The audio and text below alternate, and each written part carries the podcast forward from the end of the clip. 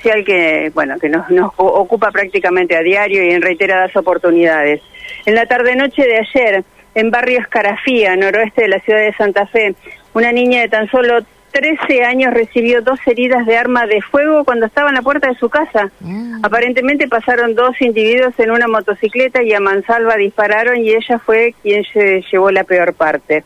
Inmediatamente la trasladaron al hospital Iturraspe en primer lugar para las primeras atenciones y desde allí al hospital Alasia.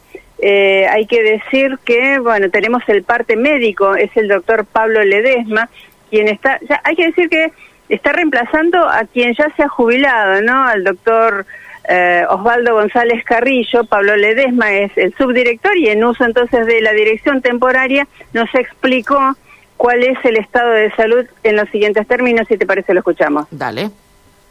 Paciente de sexo femenino de 13 años de edad, proveniente del norte de la ciudad, que ingresa en horas de la noche del día de ayer, con dos heridas de armas de fuego, una en la zona de cadera lado izquierdo y otra este, en zona de flanco derecho con fractura ósea, eh, perforación de mm, órganos este, digestivos, ingresa a cirugía, se estabiliza el cuadro este, y se permanece internada desde el postquirúrgico en la sala de cuidados especiales se mantiene estable, no ha hecho fiebre, no tiene registros febriles, eh, estable clínicamente, aguardando bueno la, evolución y este, el seguimiento diario en los próximos días.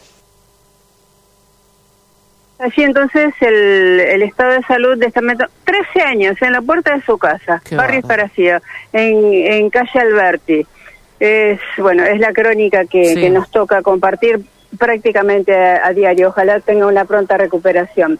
Y vamos ahora con la, eh, la otra, con la buena, porque más temprano decíamos que las ferias en la ciudad de Santa Fe, como seguramente en muchísimas otras localidades, son un éxito.